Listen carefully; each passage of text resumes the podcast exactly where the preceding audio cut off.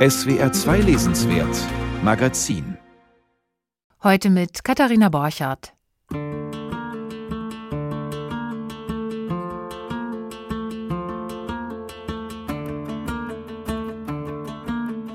Die Leipziger Buchmesse wurde diese Woche abgesagt, jetzt schon zum dritten Mal und zudem noch sehr kurzfristig. Das ist eine Riesenenttäuschung für die Buchbranche, vor allem für die mittleren und kleineren Verlage, für die Autorinnen und Autoren, die neue Bücher haben und diese in Leipzig gerne in größerem Rahmen vorgestellt hätten. Und natürlich ist es auch eine Enttäuschung für die Leserinnen und Leser, die gerne mal wieder nach Leipzig gepilgert wären. Etwas wackelig war die Messeplanung natürlich ohnehin, doch erst als große Verlagsgruppen wie Oettinger und Penguin Random House abgesagt hatten, kippte die Sache. Inzwischen haben Autoren einen offenen Brief an diese Verlage aufgesetzt, aber die Durchschlagskraft ist bislang gering. Bitter ist die Absage auch für die Portugiesen, die schon letztes Jahr Gastland hätten sein sollen und auch dieses Jahr ihre Koffer gar nicht erst packen brauchen.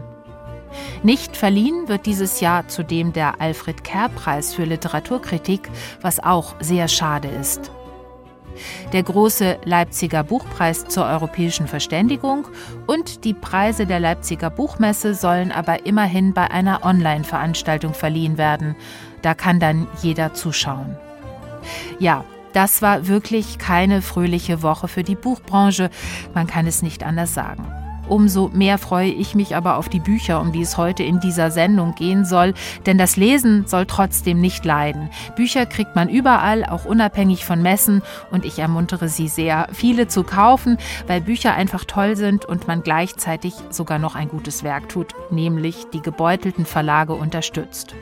Und am besten kauft man die Bücher natürlich in der Stadt und nicht online, denn auch viele Buchläden haben zu knapsen. Das war das ausnahmsweise mal etwas längere Vorwort zu dieser Sendung. Und nun kommen wir zu den Büchern, die wir uns in der kommenden Stunde genauer anschauen wollen. Ich spreche heute mit dem Autor Matthijs Dehn über seinen Krimi Der Holländer. Der spielt im deutsch-niederländischen Wattenmeer. Außerdem schauen wir uns den neuen Roman vom Literaturnobelpreisträger Orhan Pamuk an, Die Nächte der Pest. Doch zuallererst geht es um Gesichter von Tove Ditlevsen, die letztes Jahr mit ihrer Kopenhagen-Trilogie bekannt wurde. Gleich geht's los.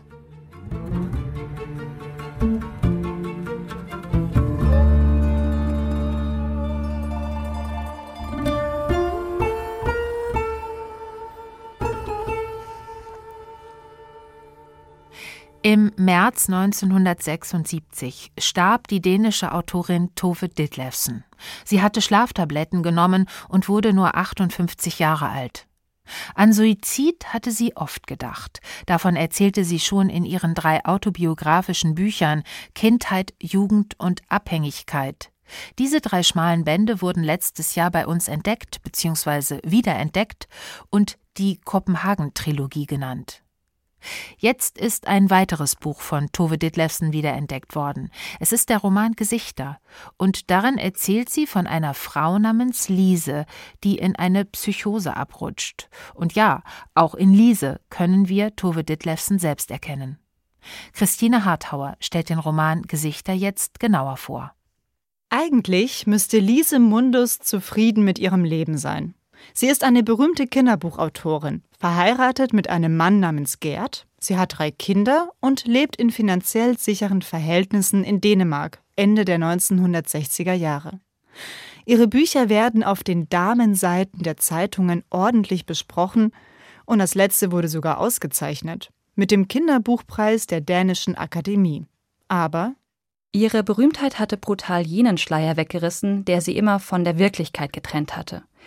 Sie hatte eine Dankesrede gehalten, die Gerd für sie geschrieben hatte, und war währenddessen von der Angst ihrer Kindheit eingeholt worden, man könnte sie enttarnen und herausfinden, dass sie etwas zu sein vorgab, das sie nicht war. Diese Angst hatte sie seit jeher nicht verlassen. Nur wenn sie schrieb, drückte sie sich selbst aus, und ein anderes Talent besaß sie nicht.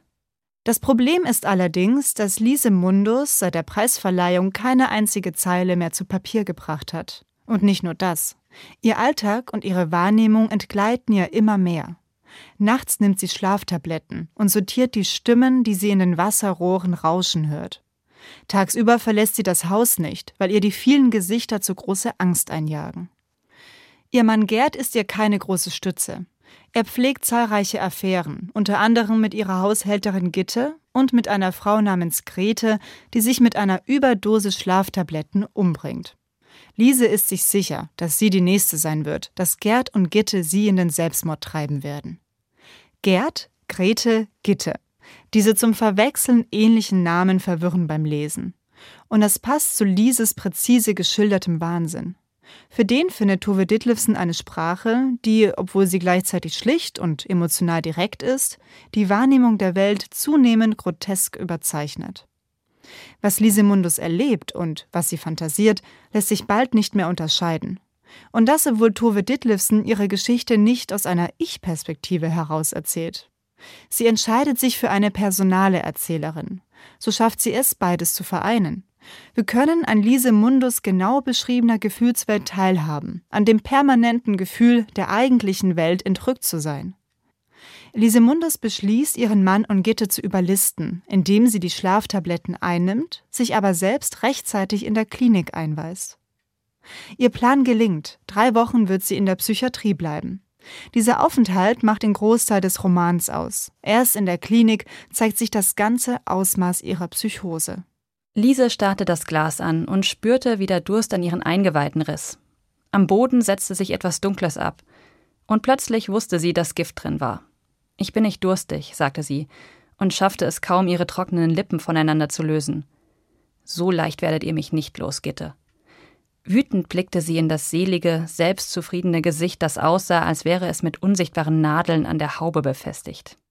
Die Pflegerinnen und Pfleger sehen aus wie Gitte und Gerd, findet Lise. Sie fühlt sich von ihnen beobachtet. Sie hört ihre Stimmen in ihrem Kopfkissen und in den Wasserrohren. Die beiden quälen sie, reden ihr ein, sie sei durchgeknallt, eine abstoßende Verrückte, über die die Jugend lacht, weil ihre Literatur unmodern sei. Auch die anderen Patientinnen erkennen die berühmte Schriftstellerin. Sie flüstern, Lises Bücher bestünden aus geklauten Sätzen. Schon als Schulkind sei sie schrecklich dumm gewesen. An Stellen wie diesen werden die Parallelen zu Tove Ditlevsens Leben deutlich.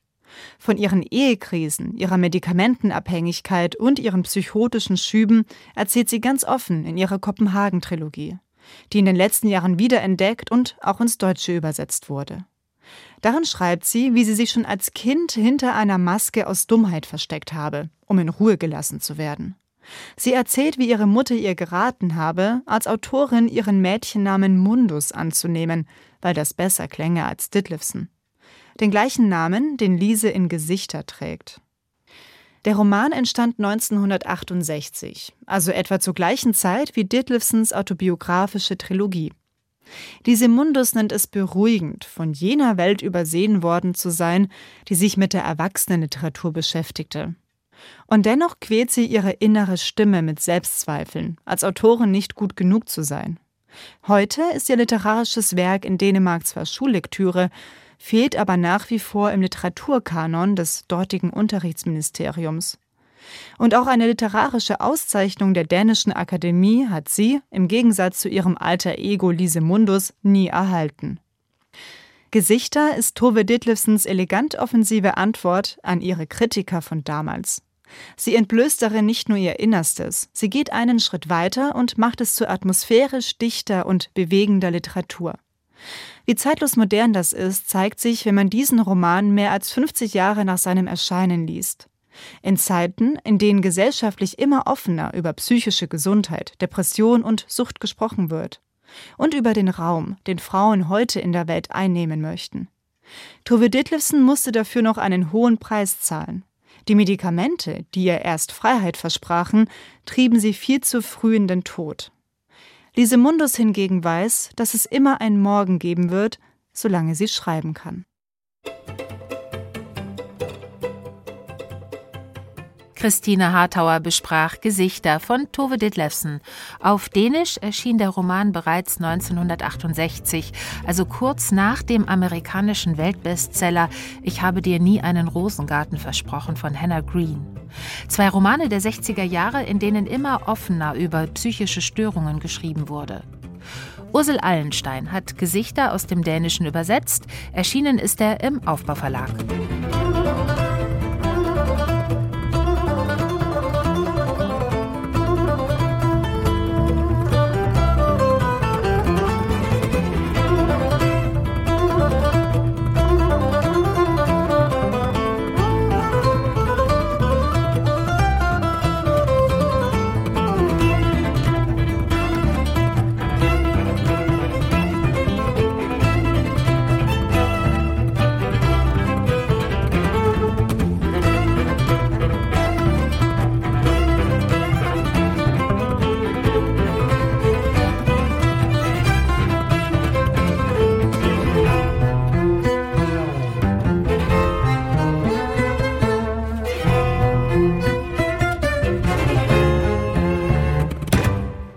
Zwei dunkle Gestalten mitten im Watt. Ein bisschen unheimlich sieht es aus. Das Cover von Matthijs Dehns neuem Krimi. Der Holländer heißt der Roman und er führt mitten hinein ins deutsch-niederländische Grenzgebiet, hoch oben an der Ems. Auf der einen Seite des Flusses liegt das deutsche Emden, auf der anderen das niederländische Delfzijl und draußen hinter der Flussmündung im Wattenmeer die Insel Borkum. Nach Borkum kommt man eigentlich nur mit der Fähre. In ganz wenigen Nächten aber zieht sich das Wasser so weit zurück, dass die Insel auch zu Fuß erreicht werden kann. Eine sehr gefährliche Sache. Im Roman wollen das Klaus und Peter versuchen, zwei deutsche Wattwanderer. Klaus aber kommt dabei ums Leben. Was ist in der Nacht im Watt wirklich passiert? Darum geht es im Holländer. Über diese Geschichte und über das Wattenmeer will ich jetzt mehr wissen. Und zwar vom Autor selbst. Matthijs Dehn ist uns jetzt zugeschaltet und zwar direkt von der westfriesischen Insel Vlieland. Guten Tag, Herr Dehn. Ja. Guten Tag. Ja, Sie sind auf Vlieland. Wo erreiche ich Sie denn genau? Sitzen Sie im Arbeitszimmer oder sitzen Sie auf der Sonnenterrasse und schauen rüber nach Texel, wo ja auch Ihr Ermittler, der Holländer, aufgewachsen ist? auf einer Sonnenterrasse. Es ist Februar, Frau Borchert.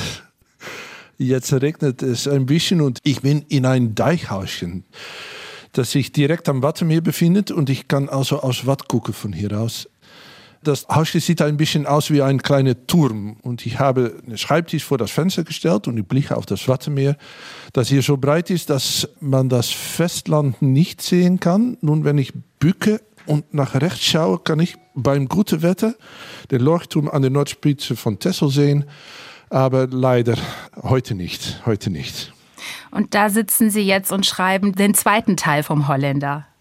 Ja, die zweite Teil, das muss ich in zwei Wochen beenden und dann, dann nach Deutschland schicken.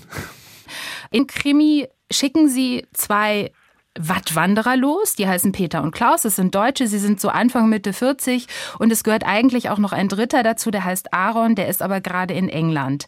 Und diese drei haben als Wandergruppe sozusagen alle Wattinseln, alle friesischen Wattinseln schon mal zu Fuß erreicht. Bloß Borkum noch nicht. Und Borkum ist jetzt dran.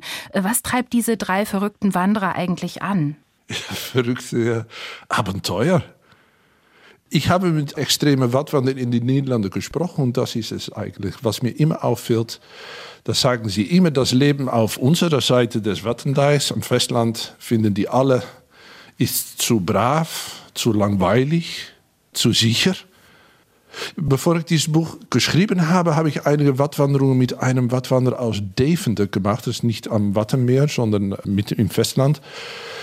Der eine sehr, ja, anständigen Job hat und einfach jeden Tag pflichtbewusst zur Arbeit geht, der in einem Reihenhaus wohnt und eine Beziehung mit einer Frau hat, die er sehr liebt, aber von Zeit zu Zeit, wenn die Umstände günstig oder besser noch ungünstig sind, reist er ins Wattenmeer und verschwindet auf eigener Faust auf dem Meeresgrund, vor allem im Dunkeln und bei miserablem Wetter. Dann fühlt man sich lebendig, sagt er.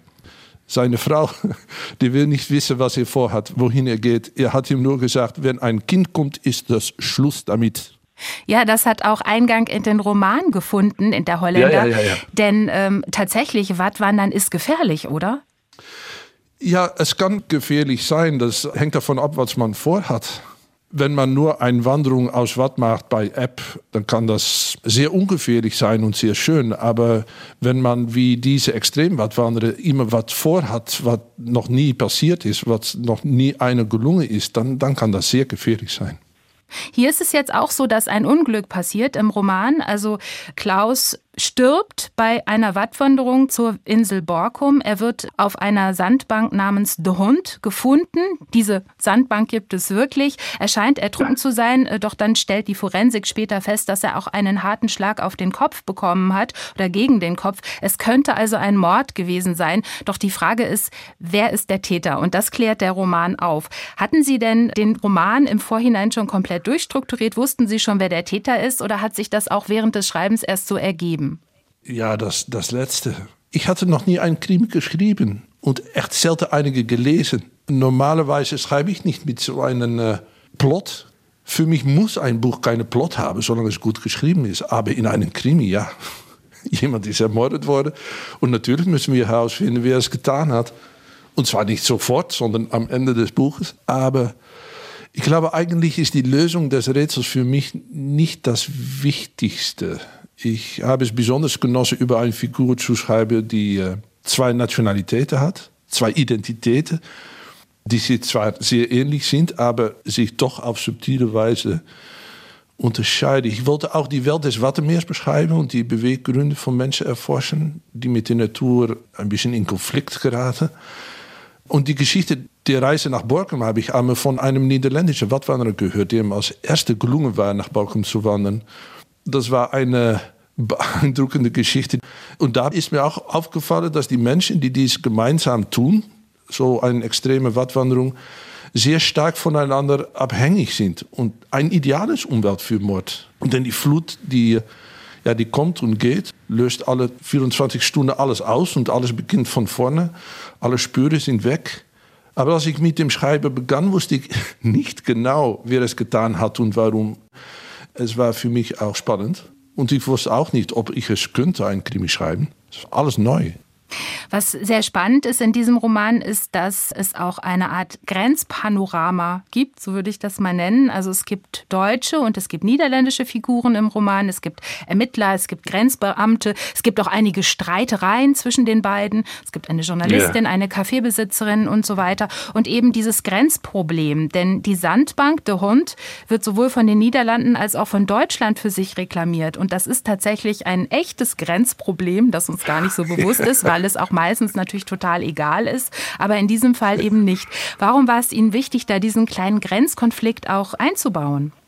Ja, weil ich es so bizarr, aber auch so komisch finde. Warum geht es eigentlich in diesem Grenzkonflikt? Es ist ein paar Quadratkilometer Schlamm, das ist alles.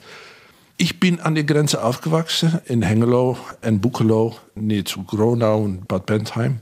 Zumindest war das eine harte Staatsgrenze, als ich jung war. Aber es ist auch ein Kontinuum von der Sprache, von der Mentalität.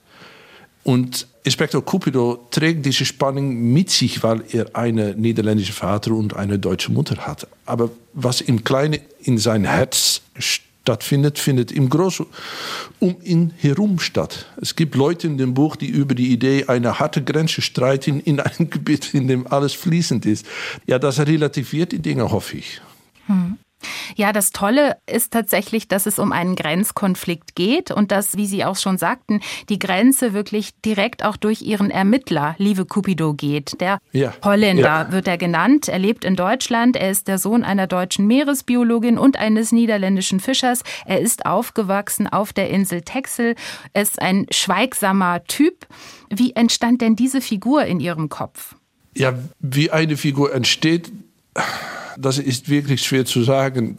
Äußerlich sieht er aus wie ein Fischer von Tessel, den ich kenne, aber innerlich ist er tatsächlich eine etwas gespaltene Persönlichkeit. Sein Vater ist unter äh, ungeklärten Umständen ertrunken. Seine Mutter ist eine schweigsame Deutsche auf einer niederländischen Insel. Auch Liebe Cupido spricht besser Niederländisch als Deutsch. Deswegen wird er der Holländer genannt, obwohl er in Deutschland geboren ist. Ich sprach mal ein Enkelkind von einem Fischer in Bremerhaven. Und der sagte, ein Sohn eines Fischers ist ein Junge, der wartet auf seinen Vater, der auf See ist, der immer wartet. Aber der Sohn einer wortkargen Mutter trägt auch eine Frage über sie und seine eigene Identität mit sich herum. Liebe Cupido ist deswegen, glaube ich, eine unerfüllte Persönlichkeit. die am Meer aufgewachsen ist, aber eigentlich das Meer verabscheut, weil es ihm nur unbeantwortete Fragen gegeben hat. So ist, denke ich, ein wortkarger Mann mit holländischer Akzent entstanden, der nach Antworten sucht, immer sein Leben lang. Es ist interessant, wenn Sie beschreiben, dass Sie Menschen kennen, die dann zu Figuren wurden. Also es spricht sehr viel aus Ihren Büchern, dass Sie genau zuhören, dass Sie genau zuschauen. Also für andere Bücher haben Sie auch sehr viel recherchiert. Für Alte Wege zum Beispiel, dieses Buch über die von den Römern angelegten Fernstraßen, das gibt es auch auf Deutsch.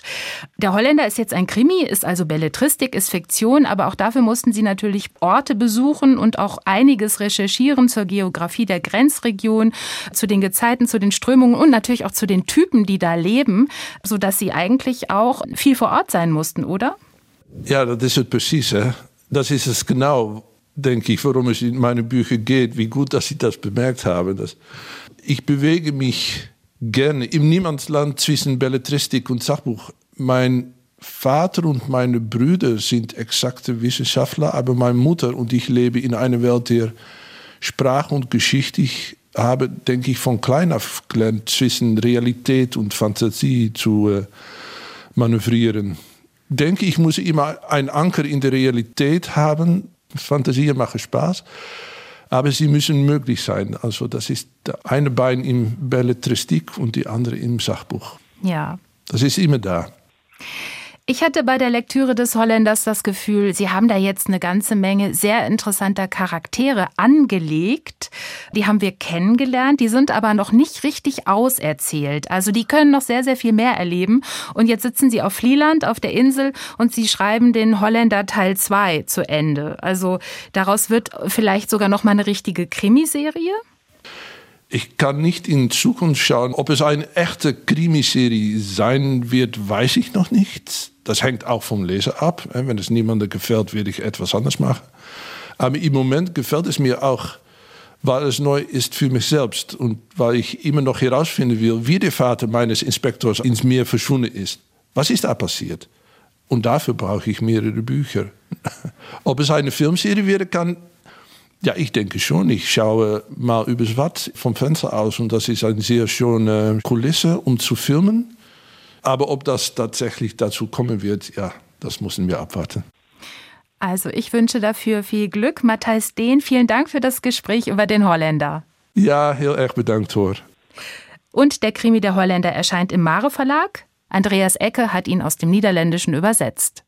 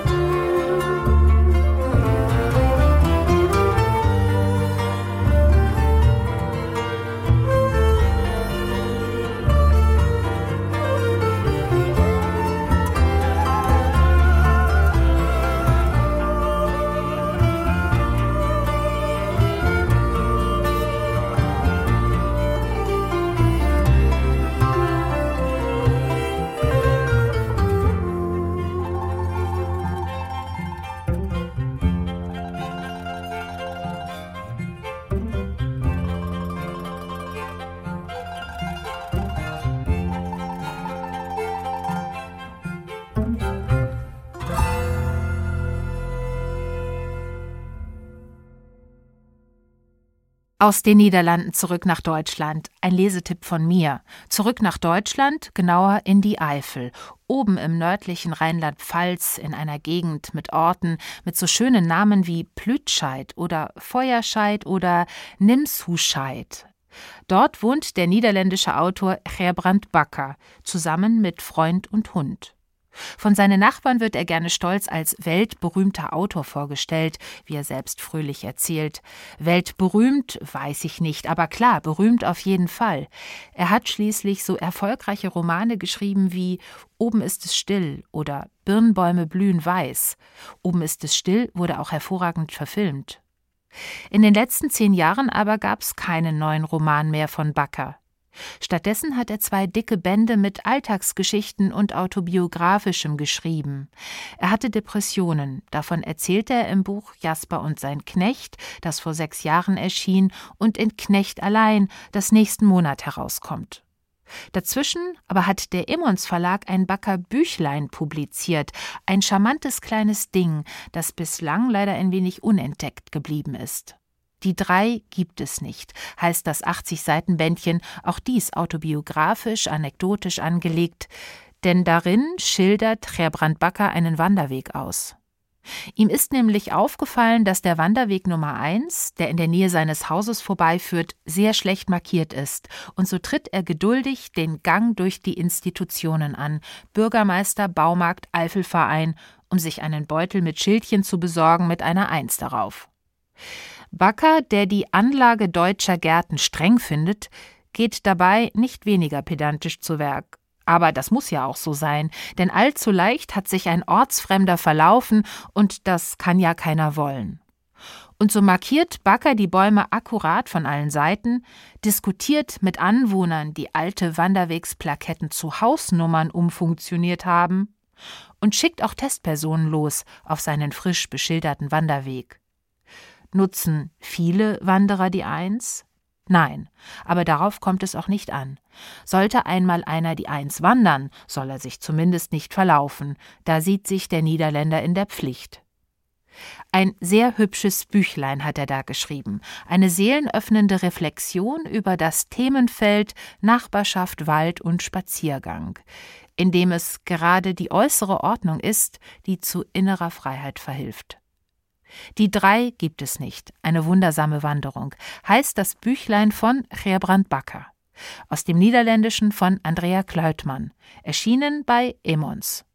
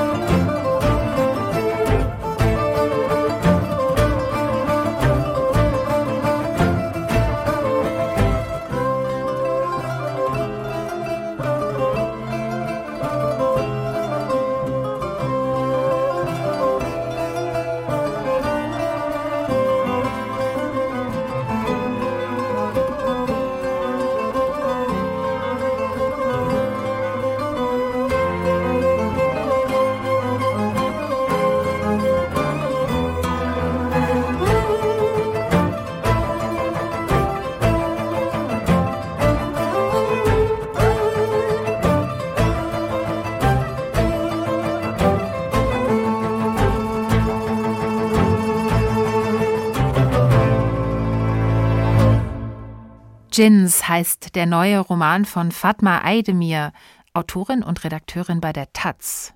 Djinns, das sind Geister, die besonders gern in Wüsten und Wäldern, in Gruben und Ruinen wohnen. Sie gehören in den vorderen Orient, wo man sich schon seit Ewigkeiten Djinn-Geschichten erzählt. In Kurdistan zum Beispiel. Djinns können schaden, aber auch helfen, zum Beispiel eine Karawane beschützen. Auch im Koran werden sie erwähnt. Eine ganze Sure ist ihnen gewidmet, Sure 72. Doch auch den Okzident faszinierten die Geister. Victor Hugo schrieb 1829 sein berühmtes Gedicht Les Djinns, seither vielfach vertont. Und ein paar Jahrzehnte später zog Karl May nach mit seinen Geschichten von Ardistan und Dschinnistan. Und jetzt ganz aktuell Fatma Aydemir mit ihrem neuen Roman Djinns. Der führt mitten hinein ins Hier und Jetzt einer wohl kurdischen Familie in Deutschland. Carsten Otte hat den Roman gelesen. Das kurze Kapitel, mit dem Fatma Aydemirs Roman Jins beginnt, ist ein rasanter Einstieg in die Geschichte der Familie Yilmaz, die in den 1970er Jahren aus der Türkei nach Deutschland kam, weil sie sich ein neues Leben erhoffte. Eine mitfühlende und wehklagende Stimme wendet sich an den Vater Hüseyin Yilmaz und schaut auf dessen mühevollen Lebensweg. Fast 30 Jahre lang hat er in verschiedenen Fabriken gearbeitet, zusammen mit seiner Frau Emine vier Kinder aufgezogen und sich nun, als die Ersparnisse endlich ausreichten, in Istanbul eine Dreizimmerwohnung mit Balkon gekauft. Weil Deutschland ihm zwar Geld, aber kein Glück brachte, möchte er in der Rente einen weiteren Neuanfang wagen, bedrückende Erlebnisse in der Vergangenheit weit zurücklassen. Was genau passiert ist und wer auf den ersten Seiten dieses Romans spricht, ist zunächst unklar, aber mit den Djinns, also den Dämonen im Romantitel, deutet sich an, wer dem Familienvater auch unangenehme Fragen stellt. Weißt du, wer du bist, Hussein, wenn du die glänzenden Konturen deines Gesichts im Glas der Balkontür erkennst? Wenn du die Tür öffnest, auf den Balkon trittst und die warme Luft übers Gesicht streicht und die untergehende Sonne zwischen den Dächern des Wohnblocks von Seytin Burnu leuchtet wie eine gigantische Apfelsine? Weißt du, wer du bist? Hussein hat sich diese Frage vermutlich nicht nur einmal gestellt, und als er nun über die Dächer Istanbuls schaut, meint er, seine Geschichte noch einmal umschreiben zu können. Doch plötzlich fühlt er einen stechenden Schmerz in der Brust, die Fragen im Kopf werden drängender, alles verschwimmt und wir erleben die letzten Minuten im Leben des leidgeprüften Mannes. Die folgenden Tage, in denen die Familie nach Istanbul reist, um den Vater zu beerdigen, schildert Aydemir aus der Sicht der vier Kinder Ümit, Sevda, Peri und Hakan, und zwar eher klassisch, nämlich in der dritten Person. Jedem Kind ist ein Kapitel gewidmet. Im Mittelpunkt dieser Porträts steht allerdings weniger das Verhältnis zum Verstorbenen, als vielmehr die eigene Heimatlosigkeit, ein Gefühl, das die Familie, die nur noch aus Einzelpersonen zu bestehen scheint, dann doch verbindet. So beschäftigen die Fragen, die den Vater gequält haben, auch die nächste Generation, vor allem Ümit, den jüngsten Sohn. Weißt du, wer du bist? Und welche Sprache spricht überhaupt die Mutter, wenn sie mit den Verwandten redet? Ümit vermutet, dass es kurdisch war, weil ja auch in den Nachrichten ständig von Kurden die Rede ist, wegen der Festnahme von diesem Öcalan. Aber wie kann es sein, dass Ümit nicht mitbekommen hat, dass seine Mutter kurdisch ist? War sein Vater es etwa auch? Was sind dann seine Geschwister und Ümit selbst? Weißt du, wer du bist? Ümit weiß immerhin, dass er schwul ist, auch wenn das die Eltern nie wahrhaben wollten. Nicht besser ergeht es seinen Geschwistern, die ebenfalls auf ein Familienleben in der Dauerkrise zurückblicken. Auch wenn sie nicht explizit mit den Djinns hadern, jenen Geisterwesen, die schon im Koran erwähnt werden, haben alle Charaktere in diesem Roman mit traumatischen Erlebnissen und Entscheidungen zu kämpfen, die sie bis heute verfolgen und ihre Identität in Frage stellen. Fast alle Beziehungen, die Fatma Aydemir in Djinns erzählt, sind am Ende. Frauen und Männer, Kinder und Eltern leben in zerrütteten Verhältnissen, die von menschlichem Versagen, aber auch von gesellschaftlichen und politischen Zumutungen geprägt sind. Dementsprechend konfrontativ sind die Figuren angelegt, die manchmal wie Platzhalter für die Kritik der Autorin an Rassismus, Sexismus und Kapitalismus wirken.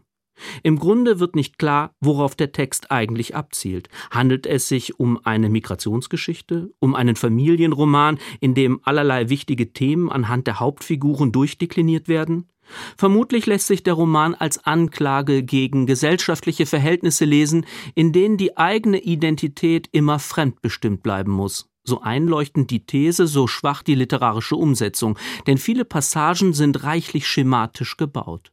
Hakan etwa fährt mit überhöhter Geschwindigkeit auf der Autobahn und die bösen Bullen unterstellen dem frechen Fahrer, der auf keinen Fall als Kanacke mit Panik auftreten will, umgehend Drogenkonsum als Peri in Frankfurt einen geheimnisvollen Mann trifft, der sich für die Freilassung des in der Türkei inhaftierten PKK-Gründers Abdullah Öcalan einsetzt, folgt umgehend ein innerer Monolog, in dem der kurdische Befreiungskampf diskutiert wird. Sie war schockiert, dass sie zum ersten Mal mit dieser Frage konfrontiert war, ob bewaffneter Widerstand nicht doch angemessen war im Angesicht von jahrzehntelanger Unterdrückung und Massakern. Solche Ausführungen sind nicht einmal politisch erhellend, aber typisch für den Meinungsstrudel einer Prosa, in der grundsätzlich nach dem richtigen Standpunkt im Weltgeschehen gesucht wird.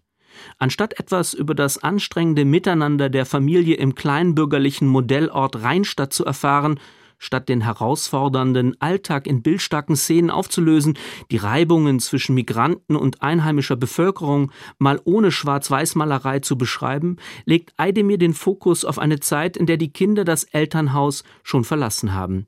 Die Porträts von Ümit, Sefter, Perry und Hakan sind gewiss als Skizzen der Vereinzelung zu lesen, erzählen aber nur indirekt vom oft beschworenen und völlig gestörten Miteinander der Familie. Auch deshalb wirkt die Auflösung des Elterndramas im Schlusskapitel, das neben einem symbolhaften Erdbeben auch noch eine Genderpointe enthält, seltsam überkonstruiert. Das Romanende entwickelt sich zu allem Überfluss zu einer Rachesuada, in der Sefter der trauernden Mutter zunächst Lieblosigkeit vorwirft und ihr schließlich einen feministischen Grundsatzvortrag hält. Es mag stimmen, dass Männer das Sagen haben, ja, aber damit sie das können, damit sie für immer alles bestimmen. Dafür brauchen sie Leute wie dich. Frauen, die andere Frauen für immer klein halten.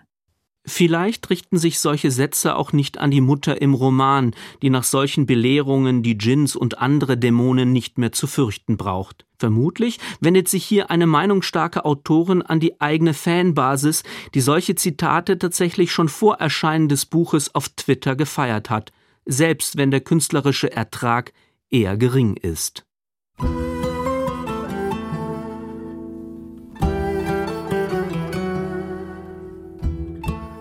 Djinns von Fatma Eidemir erschienen im Hansa Verlag.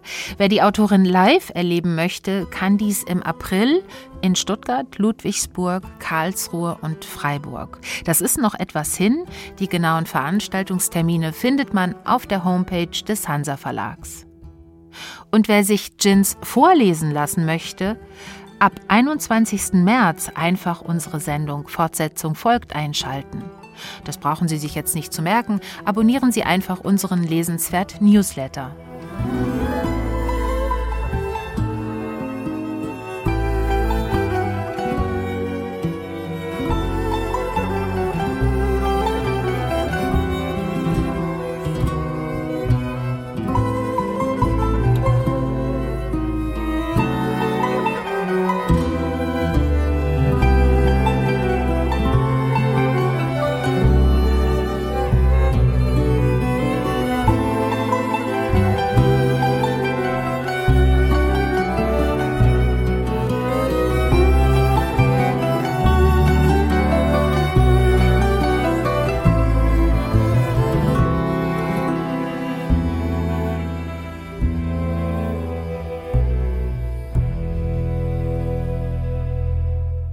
Nein, nein, einen Corona-Kommentar hat Orhan Pamuk mit seinem neuen Seuchenroman nicht geschrieben.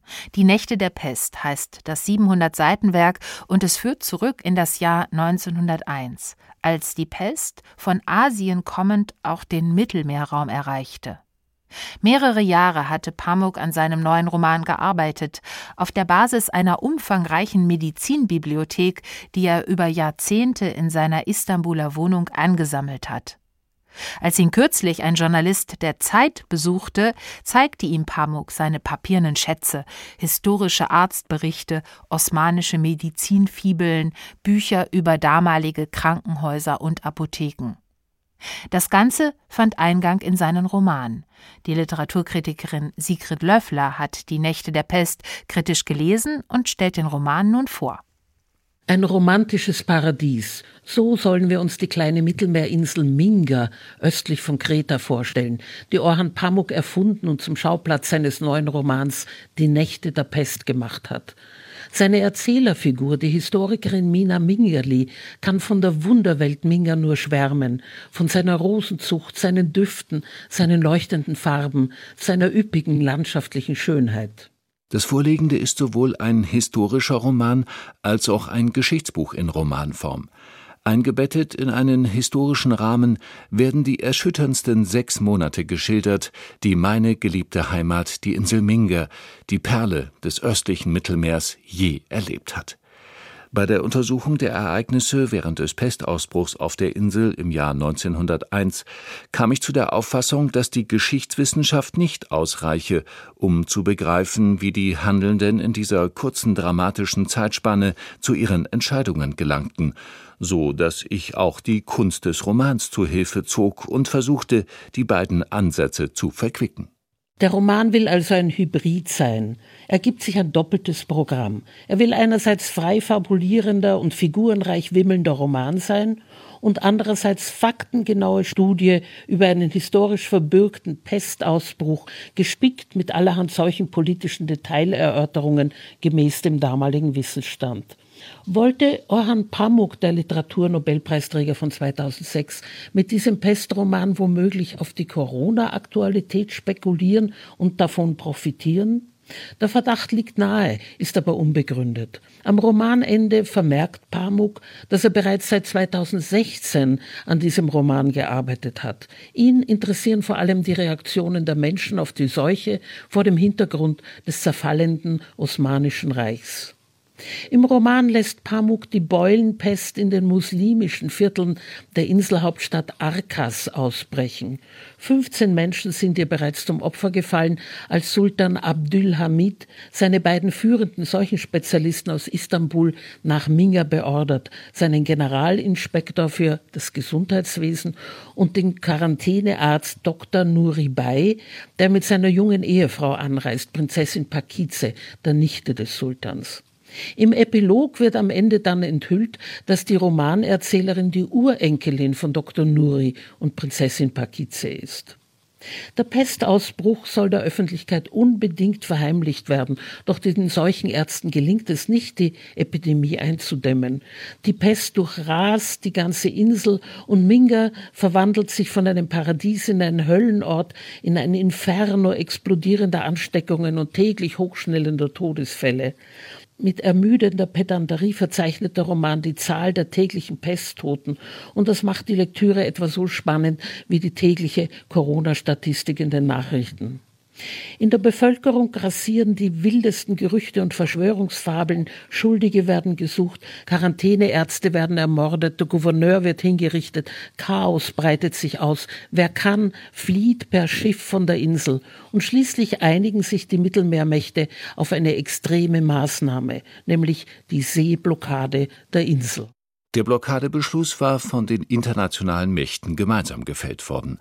Noch bevor es Mittag war, wusste ganz Minga, dass Schiffe aus Frankreich, Großbritannien und Russland sowie ein osmanisches Schiff eintreffen würden, um Menschen aufzuhalten, die sich ohne Quarantäne von der Insel davonmachen wollten. Die Mingerer begriffen, dass der Name ihrer Insel in der internationalen Presse auftauchen würde, nicht nur waren sie der Seuche nicht Herr geworden, sondern das erfuhr jetzt auch noch die ganze Welt. Die Romanparallelen zu heute liegen auf der flachen Hand. Die Inselbehörden schwanken und ändern unentwegt ihre Quarantänepolitik, geben mal dem Druck der Bischöfe und Scheichs nach, die ihre Kirchen und Moscheen offen halten wollen, mal fügen sie sich dem Wunsch der Reisebüros und Geschäftsleute nach Öffnung ihrer Läden. Folglich hält sich auch die Bevölkerung nicht an die Quarantäneregeln und äußert ihre Wut in Protestmärschen und Demonstrationen. Die ethnischen und politischen Konflikte zwischen Christen und Muslimen, osmanischen Beamten, Derwischklöstern, Militärs, Konsuln der Kolonialmächte und Flüchtlingen aus Kreta brechen offen aus. Zwischen allen Gruppen entbrennen Machtkämpfe und es kommt zu Terroranschlägen und Attentaten. Spätestens ab hier entwickelt sich Pamuks Roman von der historischen Seuchenerzählung mit aktuellen Anklängen zum politischen Thesenroman. Die Insel erweist sich als politisches Modell und Mikrokosmos, in dem die historischen Konflikte im Mittelmeerraum um 1900 exemplarisch vorgeführt werden sollen. Bei Pamuk führt eine konfuse und inkompetente Seuchenbekämpfung gleichsam unausweichlich zum Zusammenbruch der öffentlichen Ordnung, zu separatistischen Ausbrüchen und nationalromantischen Tumulten und schließlich sogar zum revolutionären Umsturz und zur Abspaltung vom Osmanischen Reich, ausgelöst von einem jungen militärischen Hitzkopf. Nun trat der Major an die Balkonbrüstung. Wenn wir unser Schicksal selbst in die Hand nehmen Ohne auf Anweisungen aus Istanbul zu warten, wird die Quarantäne ein Ende haben. Die Seuche wird abklingen und es wird uns echte Gnade zuteil, sagte er wie ein wahrhaftiger Politiker. Dann wandte er sich dem Platz zu und rief aus Leibeskräften Es lebe Minga, es leben die Mingerer, es lebe das Mingerer Volk. In der Folge lösen sich die Inselregierungen quasi im Wochenwechsel ab.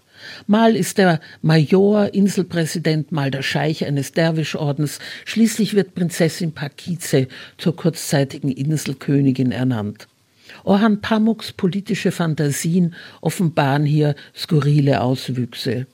Mit deren Unterhaltsamkeit ist es allerdings nicht weit her, denn der Autor pflegt einen antiquierten, gravitätischen Erzählstil und neigt zu umständlichen Wiederholungen und langatmigen zeithistorischen Erörterungen. So genau will man es als Leserin dann doch gar nicht wissen. Die titelgebenden Nächte der Pest mögen ja noch angehen. Es sind die Tage der Pest, die sich ganz grässlich ziehen.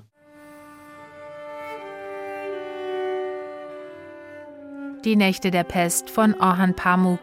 Gerhard Meyer hat den Roman aus dem Türkischen übersetzt. Erschienen ist er im Verlag Karl Hanser. Sie hörten dazu eine Rezension von Sigrid Löffler. Am 22. März, also in gut fünf Wochen, ist Orhan Pamuk übrigens in Stuttgart zu Gast, und zwar im Hospitalhof. Gute Gelegenheit, den Nobelpreisträger mal persönlich zu erleben.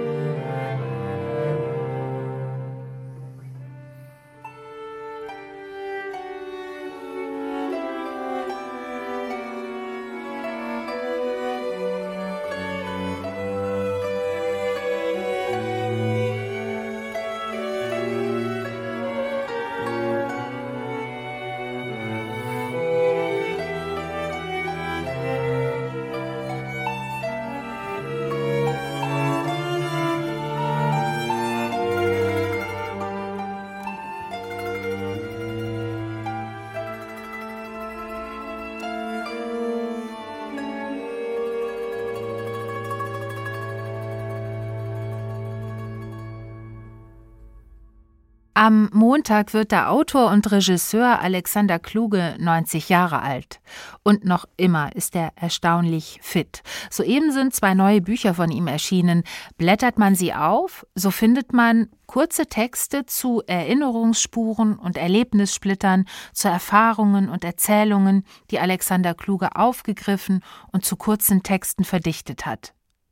Dazwischen aber weht immer ein Lüftchen, das Lüftchen der Freiheit, bei der Lektüre jederzeit ein- und aussteigen zu können, so dass Kluges Texte selbst etwas von Fundstücken haben. So kennt man sein Schreiben. Auch wenn er mal ein zweiter Thomas Mann werden wollte, so war das große Systematische nie sein Ding. Vergleichen könnte man ihn eher mit Walter Benjamin ein Sammler des Zufälligen und Beiläufigen, dessen Bedeutung sich erst bei genauerer Betrachtung erschließt. Wir gratulieren zum 90. Und ganz besonders tut dies mein Kollege Alexander Wasner. Alexander Kluge, das war für mich seit der Kindheit ein großer Name, ohne dass ich genauer hätte beschreiben können, warum. Ist er Schriftsteller oder Regisseur? Rückblickend kann man sagen, er ist in Bewegung. Sein neues Buch heißt im Untertitel Der unruhige Garten der Seele. Das passt. Wie übrigens fast alle Buchtitel von ihm. Chronik der Gefühle oder Die Lücke, die der Teufel lässt oder Tür an Tür mit einem anderen Leben. Die Titel wurden deshalb oft sprichwörtlich. Seen sind für Fische Inseln. So heißt eine DVD-Sammlung mit 137 seiner Filme und mein liebster kürzest Aphorismus von Kluge. Bekannt wurde er als Autor. Sogar zur legendären Schriftstellergruppe der Nachkriegszeit wurde er eingeladen zur Gruppe 47. Dann aber wurde er Filmemacher. Der junge deutsche Film, so nannte man das damals gegen die Heimatschnulzen, mit denen sich die Wirtschaftswunderrepublik zu betäuben versuchte. Für mich war, wie gesagt, der sprechende Name Alexander Kluge da, bevor ich viel von ihm mitbekam. Was er wirklich konnte, wurde mir erst präsent, als das Privatfernsehen aufkam. Da stieß ich im Programm von RTL und Sat1 sehr spät auf sehr merkwürdige Sendungen. Mitten in der Nacht saß da jemand, ein Astronaut, ein Arzt, eine Wirtschaftsgröße oder Helge Schneider. Immer wieder Helge Schneider. Und manchmal war auch der kürzlich verstorbene Regisseur Hans Neuenfels dabei. Den Frager sah man nie. Es war Alexander Kluge. Und es drehte sich um Opern, um Geld, um Geschichte, besonders die deutsche, um Macht und Ohnmacht der Aufklärung, um die ganze Welt, um Mythen, kurz um alles Mögliche. Und dies Mögliche des Wissens, des Handelns, der Träume, das war die Botschaft. Darum ging es. Für die quotenorientierten Privatsender ist so eine Sendung pures Gift und trotzdem haben sie diese Sendungen im Programm gehalten. Sie waren Feigenblatt, aber sie waren auch gesetzlich verordnete Kultursendeplätze, denn Alexander Kluge ist Hauptanteilseigner einer Firma, die DCP, die von den Landesmedienanstalten eine Sendelizenz hat. Man kann aus der Existenz wie der Widerspenstigkeit dieser Sendungen viel lernen. Erstens, Kluge hat das Privatfernsehen und damit die anscheinend zwingende wirtschaftliche Logik mit den eigenen Waffen geschlagen. Zweitens, er lebt wie Platon und Sokrates im Gespräch. Und drittens, es gibt Möglichkeiten, immer und viel mehr als Wirklichkeiten. Der Dialog und die Suche nach einem Ausweg, das sind partisanenhafte Tugenden, die Alexander Kluge im Film wie im Buch pflegt. Es gibt von ihm einen Filmessay, Früchte des Vertrauens heißt er. Kluge zitiert darin sinngemäß Karl Marx, das Leben jedes Menschen wird jede Stunde ärmer. Dazu lässt Kluge eine Kerze im Zeitraffer abbrennen. Allerdings darf sie im Bild nicht ausgehen. Sie brennt auf ewig im Zeitraffer. Ungefähr so stelle ich mir das bei Kluge vor. Beschleunigung, Geschwindigkeit, kein Ende diese Frische bis zum 90. Geburtstag zu halten, in vielen Medien und auf vielen Gebieten gleichzeitig lebendig geblieben zu sein, das ist schon sehr beeindruckend. Auch dazu kann man Alexander Kluge gratulieren. Worte statt Torte. Sie hörten ein Geburtstagsständchen von Alexander Wasner. Am Montag wird Alexander Kluge 90 Jahre alt und er ist immer noch sehr fit. Gerade sind zwei neue Bücher von ihm erschienen: das ganz persönliche Buch der Kommentare und die Betrachtung Zirkus Kommentar. Beide Bücher sind mit Bildern ausgestattet und im Surkamp Verlag erschienen. Und auf unserer Homepage www.swr2.de finden Sie auch ein aktuelles Interview mit Alexander Kluge.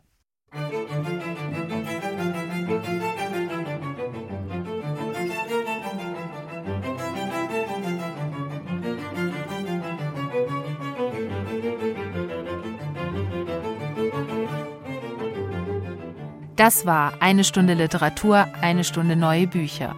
Heute besprachen wir die Romane Gesichter von der Dänin Tove Ditlevsen, erschienen im Aufbauverlag.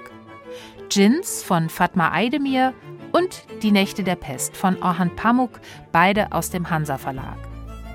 Außerdem sprach ich mit Matthijs Dehn über seinen Krimi Der Holländer, Mare Verlag, und ich empfahl Gerbrand Backers kleines Büchlein Die drei gibt es nicht Emmons Verlag. Die Musik in der Sendung kam vom Album Le Souffle des Corps von Renaud Garcia Fons. Alle Beiträge und Buchtitel gibt es auch nochmal auf unserer Homepage swr2.de und über die SWR2-App.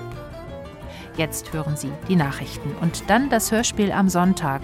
Heute senden wir Echos Kammern nach dem gleichnamigen Roman von Iris Hanika, der letztes Jahr den Preis der Leipziger Buchmesse erhielt. Um die Technik kümmerte sich heute Doro Vossen. Am Mikrofon verabschiedet sich Katharina Borchardt.